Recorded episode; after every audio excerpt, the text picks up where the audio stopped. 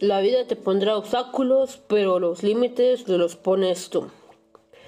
Sé bienvenido, bienvenida a este primer episodio del desarrollo del ciclo vital. Preguntémonos qué nos caracteriza o qué nos hace diferentes unos de otros. ¿Qué factores y aspectos intervienen en el ciclo vital? Comencemos. El secreto del cambio es enfocar toda tu energía, no luchar contra lo viejo, sino en construir lo nuevo. El enfoque del desarrollo del ciclo vital sitúa a la persona o individuo desde la concepción hasta el final de la vida. Viene siendo un objeto central a la acción del ojo público. El individuo reconoce que las necesidades cambian a lo largo de su vida y como persona, ese es el punto de partida. Entre los principales ámbitos del desarrollo del ciclo vital se encuentran el carácter físico, es decir, aquellas capacidades sensoriales, motoras y los cambios que presenta el cuerpo y la mente. Así como también el aspecto cognitivo. ¿A qué nos referimos con esto? Es aquel en donde el individuo desarrolla sus habilidades de aprendizaje, atención, memoria, lenguaje y pensamiento. Va de la mano con el, el aspecto socio-psicosocial es decir, aquellas emociones, personalidades, características y las relaciones que tiene este con otros.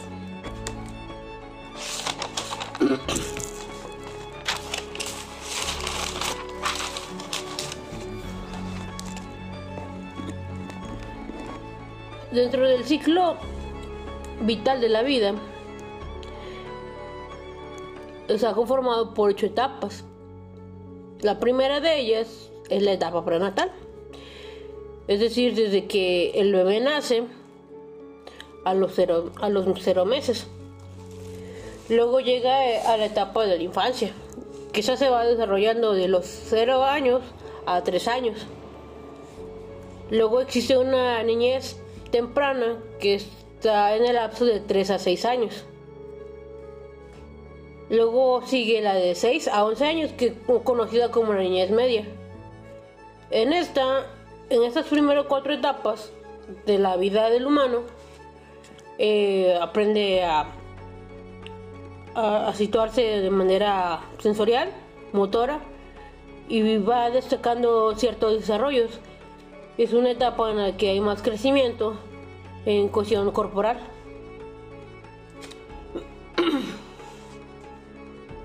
A partir de los 11 años se puede sacar la adolescencia, que tiene un periodo de aproximadamente entre los 11 y 20. Luego de los 20 a los 40, pues llega la adultez temprana. De los 40 a los 65, la adultez media.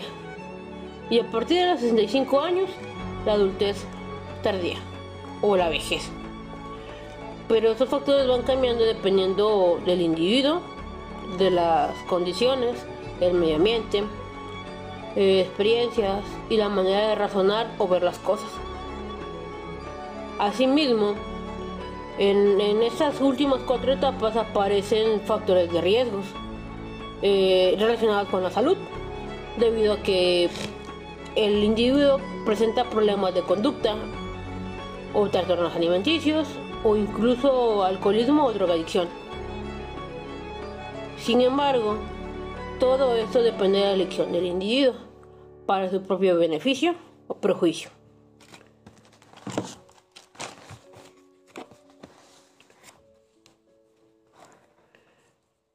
En estas últimas cuatro etapas de la vida, se busca que el individuo encuentre una identidad, eh, ya haber incluido la sexual, como objeto central del factor para conseguir un compañero.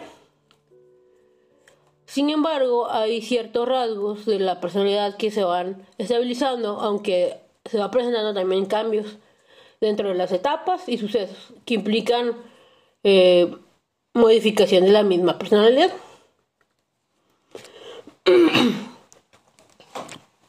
¿Cuáles son las influencias en el desarrollo del ciclo vital?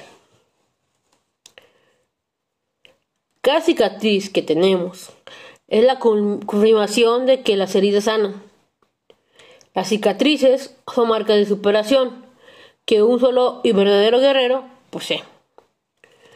Entre las influencias del desarrollo dentro del ciclo vital encontramos las diferencias individuales, es decir, el sexo, la edad, la estatura, el complejo, el temperamento, las reacciones emocionales del ser humano, la, la herencia que viene siendo de los las características que sobresalen de los progenitores, el medio en el que se va dando en torno a esto,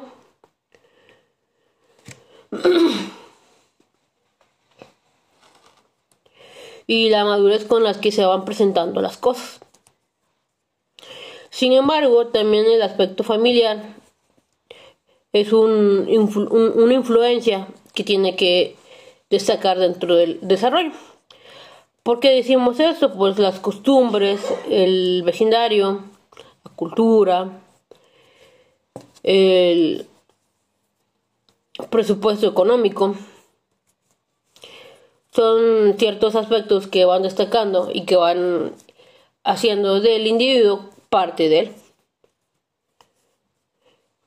Dentro del contexto del desarrollo, podemos sacar dos tipos de familias. La familia nuclear, que está constituida principalmente por uno o dos padres, el abuelo, la abuela, los hermanos, y luego está la familia extensa, es decir, aquellos que tienen sobrinos, primos, tíos, nietos, que son parte de la familia, pero que viven de cierta manera distribuida o más amplia. ¿Por qué decimos que el factor socioeconómico afecta? Porque dependiendo de la zona en la que se encuentre uno,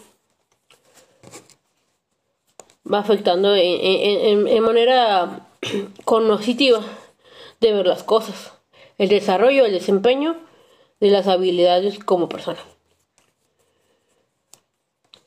También podemos decir que la cultura es como un factor del desarrollo. En ciertas partes, las costumbres y tradiciones hacen el enfoque o, o característica personal de una sola persona, así como la ideología de una religión. ¿Qué entendemos con esto? Bueno, dentro de lo aprendido de la materia de desarrollo humano, comprendemos que hay cierta, hay ocho etapas que clasifican al hombre para su propio progreso evolutivo y que los cambios a veces no son malos, todo lo contrario. El ciclo vital es un, cambio muy constante y permanente, aunque dentro de él vienen contextos eh, de madurez, de responsabilidad, pero siempre buscando caracterizar a las personas como individuos propios y únicos.